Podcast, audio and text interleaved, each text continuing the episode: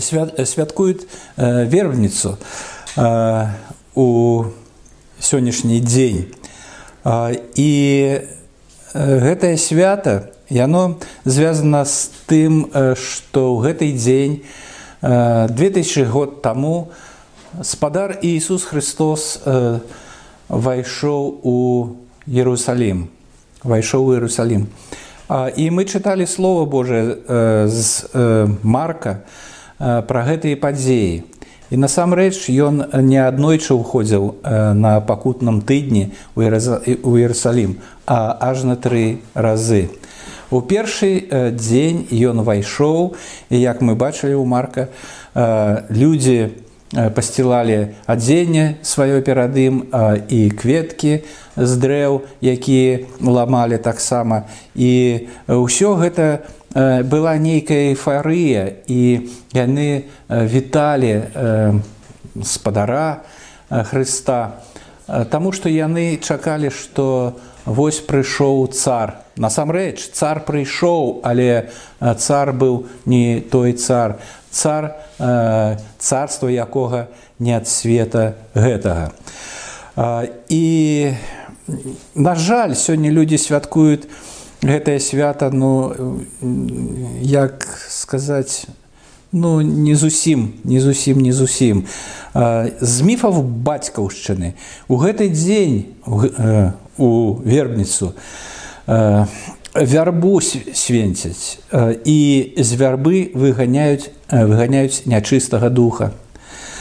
Няма куды падзявацца нячысцікам. Бягуць яны з гэтага як жару хапіўшы як жару хапіўшы. Ну канешне ж справа не у нячысціках якіх выганяюць з вербаў а справа ў тым што ў гэтай дзень спадар Ісус Христос адчыняе дзверы у пакутны тыдзень пакутны тыдзень.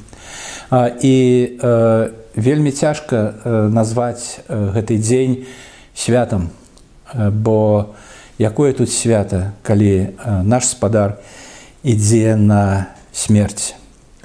Прычым ідзе на смерць з нашымі грахамі з нашымі вінамі. І гэта вельмі цяжкі крок які ён зрабіў.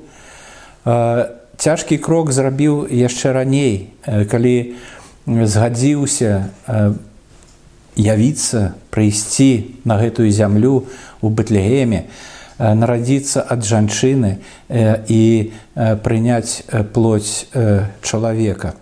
Калі ён згадзіўся памярэць за выбраных якія былі выбраны да стварэння свету.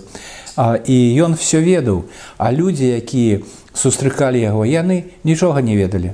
Яны нічога не ведалі. Яны толькі марылі аб свабодзе аб свабодзе і аб шчаслівым жыцці тут на зямлі а не царстве Божым. І і гэта выразілась потым. Праз некалькі дзён калі ты ж сам той ж той ж самы натоўп які крычаў асанна! Асанна! на пачалі крычаць распні яго распні.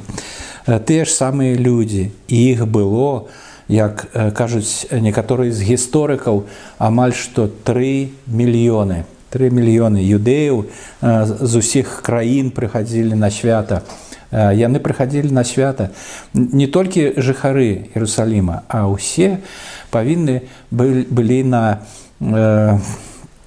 на песах э, э, прыходзіць у Ерусалім.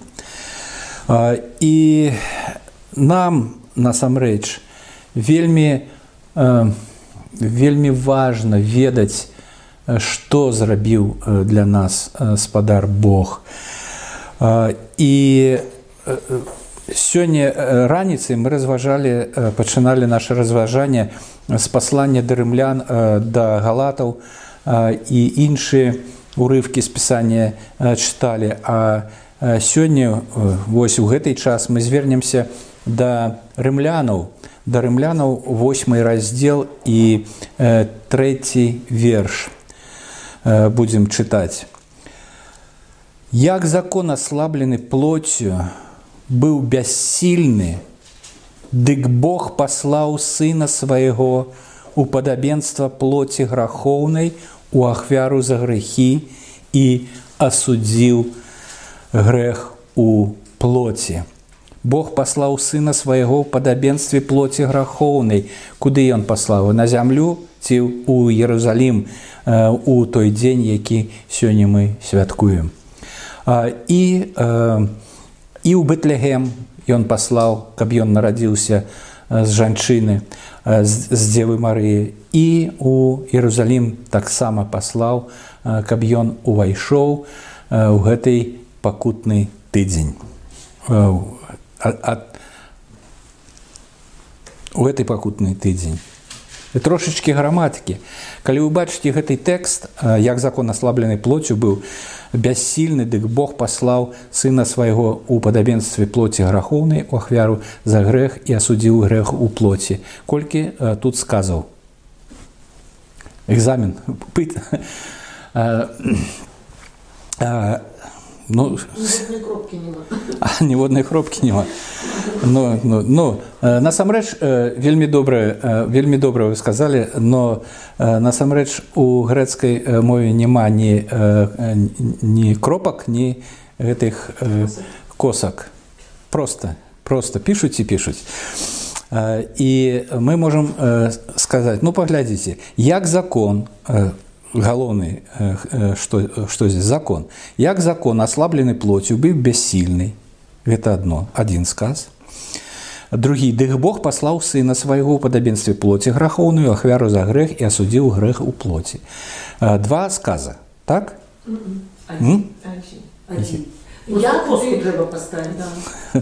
Не насамрэч насамрэч гэта складана залежны сказ складаны залежны склад склад. А што ад чаго залежыць? Скажитеце каля ласка хто тут галоўны? Закон ці Бог? Канешне канешне Бог паглядзіце. Бог паслаў сына свайго у падабенстве плоці гарахоўнай это першае што ён зрабіў у ахвяры за грэх і асудзіў грэх у плоці. Два дзеі мы тут бачым. а А чаму? А таму, што закон аслабленай плоцю быў бяссільным, быў бяссільным. Таму Бог і паслаў. Ну я э, э, складана э, залежны. І дзейнік гэта Бог. А акрамя Бога мы бачым тут закон, сына ў плоці, грэх, ахвяру за грэх, ды суд, ды суд. І насамрэч Бог зрабіў штосьці вельмі вельмі вельмі важнае. Ён паслаў сына свайго адзінароднага на гэтую зямлю. Чаму і асудзіў грэх, Чаму ён паслаў сына? З гэтага, з гэтага ўрывка мы бачым таму, што закон закон быў бяссільны. Які закон быў бяссільны?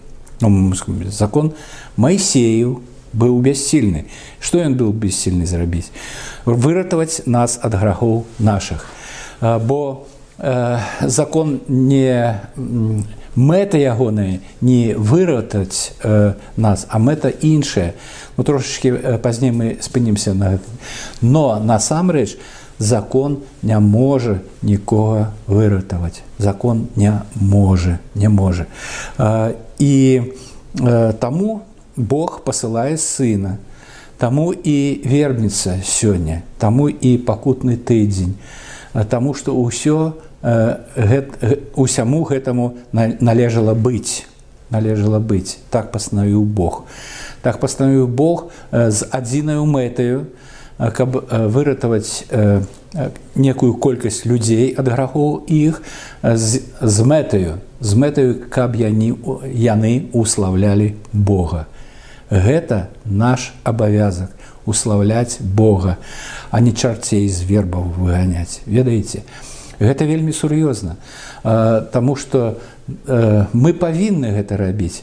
Мы створаны ім, створаны ён дараваў нам жыццё. Першае цялеснае жыццё, больш за тое, але ж яно мае пачатак і мае канец. Акрамя гэтага ён дараваў нам жыццё вечнае. Жыццё вечнае якое не мае аніякага канца. І ён паслаў сына і дзеля гэтага быў зроблены такі урачысты ўваход у Іерусалім для таго каб быць асуджаным Христу за тое што ён не рабіў уявіце і памятайце заўсёды памятайце Ён прыйшоў пакутаваць за тое, што ён ніколі не рабіў, рабіў я. Пакутаваў ён. І больш за тое, паслаў сына свайго у падабенстве плоці грахоўнай, у падавенстве плоці грахоўнай. Бог згадзіўся ўзяць на сябе плоть тую ж самую плоть, якую у якой жывём мы і наша плоть грахоўная але плоть сына Божага не была грухоўнай таму што ў яго не было зямнога адца айца. Бацька яго ягоны дух святы Бог. І у падавенстве плоці грахоўнай І калі гэта адбылося, як піша апостол Павел да галятаў, але калі споўніўся час, калі споўніўся час, Бог паслал сына свайго адзінароднага, які нарадзіўся ад жанчыны і хадзіў пад законам. Калі споўніўся час, гэта пра нараджэнне, а мабыць, пра ўваход у Ерусалім, калі споўніўся час. А, а мабыць пра укрыжаванне усё ўсё гэта адзіны Божий план адзіны Божий план. А, і конец э, гэтага плана. Канешне ж не крыж а воскресение Христа воскресение Христа. А, і таму э, читаем далей у лісце галятаў. Каб адкупіць ага, я э, много гаварыў і мы забыліся пра што было ў начале з галятаў. Але калі скончыўся час Бог паслаў сына свайго адзінароднага якой які нарадзіўся ад жанчыны і хадзіў под законам. Э, каб адкупіць падзаконных каб нам атрымаць усынаўленне каб адкупіць падзаконных подзаконных але закон не можа нікога выратаваць але закон ёсць для ўсіх людзей. І ён дзейнічае. І у двух фразах гэты закон мы можемм выразіць. Полюбі Бога твайго усім сэрцам тваім всем разуменнем тваім усею сілаю тваёю а другі другая запаведь падобна ей і да бліжняга свайго як самого сябе. Сын які быў у Божай прыродзе не, па, не палічыў за рабунак сваю роўнасць з Богам, а прынізіў сябе самого, узяўшы вобраз раба, зрабіўшыся падобным на людзей і з выгляду стаўшыся як чалавек, як чалавек Бог, Бог стаў адным з нас. І я падкрэсліваю гэта, каб мы уявілі сабе, што што ёсць грэх. Што ёсць грэх. Гэта вельмі вельмі цяжкі праступак супраць Бога. Крымінал супраць Бога. А, э, ягоны сын да каласянаў піша апостол павел. Бо заўгодна было айцу каб у ім жыла ўся паўната. Бо ў ім жыве ўся паўната боства цялесна. Ён стаў чалавекам, але у ім у плоці гэтай, у якой жыве Христос Ісус, існуе ўся паўната Божая. І плоць, якую атрымаў Ісус, яна была 100соткаў рэальнай. Ён пакутаваў ад голаду, ён пакутаваў ад холаду, ён пакутаваў ад пака, э, катаванняў ён цярпеў усё каб у час які прызначыў Бог увайсці у Ерусалім пражыць там гэтую пакутную пакутны тыдзень каб прынясці сябе у ахвяру за наши грахі за наши грахі. І Бог асудзіў грэх у плоці у плоці але ў той плоці ён асудзіў якая не ведала граха. Не канешне ж спадар Ісус ведаў што ёсць грэх. Але ён не зрабіў аніводнага грэха і Бог айцец асудзіў. Ён павінен асудзіць грэх. Бо як сказано пакаранне за грэх смерць. Ёсць грэх павінна быць смерць. Хтосьці должен хтосьці должен быў памярэць. Ці мы ці Христос? Ці мы ці Христос? Чый грэх чый грэх асудзіў Бог? Мой і твой і ваш усіх веруючых людзей усіх веруючых але ў чый плоці у плоці Хрыста у плоці сына свайго адзінароднага Таму няма ніякай асуды тым, хто верыць у Ісуса Хрыста. І тут мы падыходзім да гэтай вельмі вельмі важнай тэмы замяшчальнасці замяшчальнасці. Христос пакутвае за тое, што ён не рабіў. Мы зрабілі, ён пакутвае і на яго складваецца наша віна за грахі, які мы зрабілі. Але Бог па сваёй мелаце не абрынуў на нас свой гнеў. Не, Ён абрынуў яго на Хрыста Ісуса на сына свайго. Чаму? Таму што ён ёсць замяшчальная ахвяра, замяшчальная. Замест мяне. Замест цябе.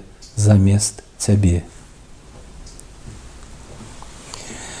Такім чынам наблізіўся час той час, калі сын павінен быў увайсці ў Ерусалім, каб прапанаваць сваю плоть у ахвяру за, за грахі, якіх ён не рабіў.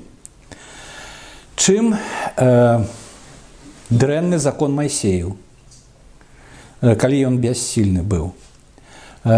Нічым. Больш за тое закон майсею гэта не закон майсею закон Божы. Ведаеце? Закон Божы. Але гэты закон не можа апраўдаць нікога ніводнага чалавека. Чаму Таму што плоть у плоці Чаму рымляна 87 далей калі мы глянем 87 там записано чаму бо помыслы плоці паглядзіць у вас адкрытыя бібліі да рымляна 8 бо помыслы плоці гэта што? Гэта варожасць да Бога. Бо закону Божаму не упакорваюцца ды і не могуць помыслы плоці наши нашыя помыслы не могуць але ж закон закон это Божы і гэта не план Б. Калі не адбылося калі не не не удалось зрабіць усё по плану а тады пераходзім на план Б. Не з самага пачатку. Рымлянаў 10-4 паглядзіце вельмі вельмі такой цікавы вельмі цікавы верш. Бо конец закону Христос дзеля праведнасці кожнаму веруючым конец у яком сэнсе у... ну кон... что конец? Скончыўся закон? Не мэта вот. ну калі ёсць у вас алоўчык подпішыце там под гэтым гэта мэта бо мэта закона мэта закону Христос.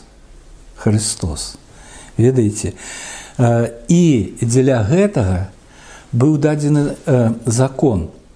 Каб мы ну я я не ведаю як як гэта сказаць. Ну каб мы паспрабавалі паспрабавалі і калі э, не атрымліваецца нічога ну тады звярнуцца да Хрыста. Ну ну не так зусім зусім не, не ўсё так. Я памятаю калі я звярнуўся да Бога я пачаў хадзіць у царкву э, і ну такі ведаеце толькі што там прынял хрышчэнне пакаяўся э, і такі настрой вось я буду жыць ну, так дасканала ўсё ўсё ўсё. Але ж пах пах пах здарылася одно здарылася другое здаралася трэцяе як у апостола павла добрага добрага чаго э, хачу рабіць не раблю а злога чаго не, не хачу рабіць раблю і і вось тут э, жах э, просто э, я сустрэўся з, з гэтым жахам бо я зразумеў што няма выйсця дзеля мяне няма выйсця что я что мне не ўбачыць э, гартаванне э, не ўбачыць э, радасці жыцця з э, Христом. Таму что вось я один грэх зрабіў другі грэх зрабіў трэці грэх зрабіў. І э, канца там таму не бачыць. Что что я даваў там э, сабе э, всякие клятвы калі уступаў у рады камсамола таксама я ж кляўся сябе я ось атрымаў гэты білетик чырвоны ну буду жыць 14 гадоў ужо буду жыць пабожна па-камуністычскі але ж ведаеце ж мы даем сябе абяцанкі а, а потым прыходзіць прыходзіць наступны дзень у нядзелю мы даем абяцанах што з панядзелка пачынаем новае жыццё вось спортзал бег там яшчэ штосьці. Прыходзіць авторак і мы бачым што нічога мы не зрабілі і толькі што абяцалі абяцалі абяцалі Вось так і з чалавекам робіцца і калі я зразумеў што у што няма аніякай надзеі мне няма ніякай надзеі бо я чалавек грэшны. Я пашоў да старэйшын царквы і спытаў што рабіць. Вельмі просты адказ атрымаў георгій не грашы я, я і без іх ведаў што мне не трэба грашыць і, і, і пакуль я, я не сустрэўся з вучэннем пра мелату Божую і у вучэнне пра замяшчальную ахвяру і, і праведнасць Хрыста, я, якая залічваецца мне па веры маей, я, я пакутаваў вельмі. І ну не так як э, як э, рэфарматар э, нямецкі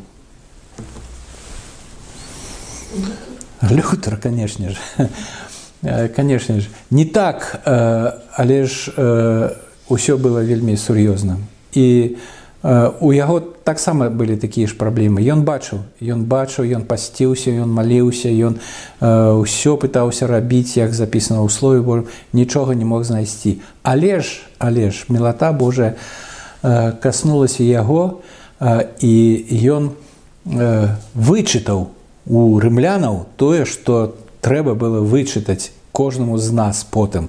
Ну з ягонай дапамогай і да, э, з дапамогай ягоных паплечнікаў усё для нас э, стала э, стала больш-менш э, рэальна. І э, мы убачылі шлях які. А другі вялікі чалавек ён таксама пытаўся знайсці э, знайсці э, такі шлях э, да Бога. Гэта леў э, толстой і ён кляўся сябе што будзе выконваць усё тое што патрабуе праваслаўная царква ад яго у на, на, на працягу года.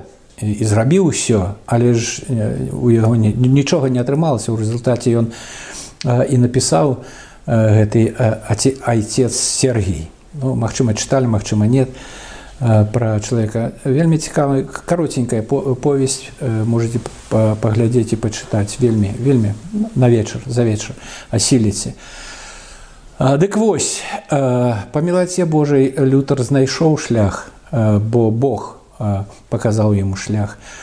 А толстой ён адмовіўся калі ён зразумеў што ён нічога не можа зрабіць з сабой ён адмовіўся ад Бога зусім і гэта вялікая праблема і я вельмі ўдзячны за тое што ён ўсё ж такі паставіў мяне на бліжэй да лютара чым да толстога. Насамрэч гэта так таму што мелата Божая адкрыла вось гэтую ісціну што моя праведнасць гэта запэцканая вопратка больш нічога а ёсць а ёсць праведнасць Хрыста якая залічваецца мне па веры. І вам і вам таксама ведаеце і вам таксама. І гэта дзіўная радасць і гэта ну гэта дзіўна гэта дзіўна. І таму як я сказаў адразу ж я я не лічу вербніцу святам Таму што гэта ну я, я, я не ведаю як, якое ж тут свята. Э, але ж э, дзеля нас вельмі вельмі важная падзея адбылася. І нараджэнне Хрыста і ягонае жыццё 33 гады і вось э, апошні тыдзень ягонага жыцця у гэтай плоце а потым а потым а потым у аднаўлённай але ж а пра гэтае у у калі жывы будзем і згодна будзе Богу у наступную нядзелю. Хай дабраславіць вас спадар Бог на гэтыя дні пакутнай пакутного тыдня. Успамінайце часцей пра яго, маліцеся і будьце яму удзячны за ўсё. Слава нашаму Богу айцу э, за святую любоў, што ён сына паслаў нас адмыць ад грахоў. Слава духу, што нас не мінае ў бедзе. Слава чэсці хвала Божа сыну табе, што прыйшоў, вайшоў у Іерусалім тройчы у нядзелю, у панядзелак і ў аўторак. А потым потым галгофа. Так што хай дабраславіць Господь усіх нас во імя Хрыста. Амен.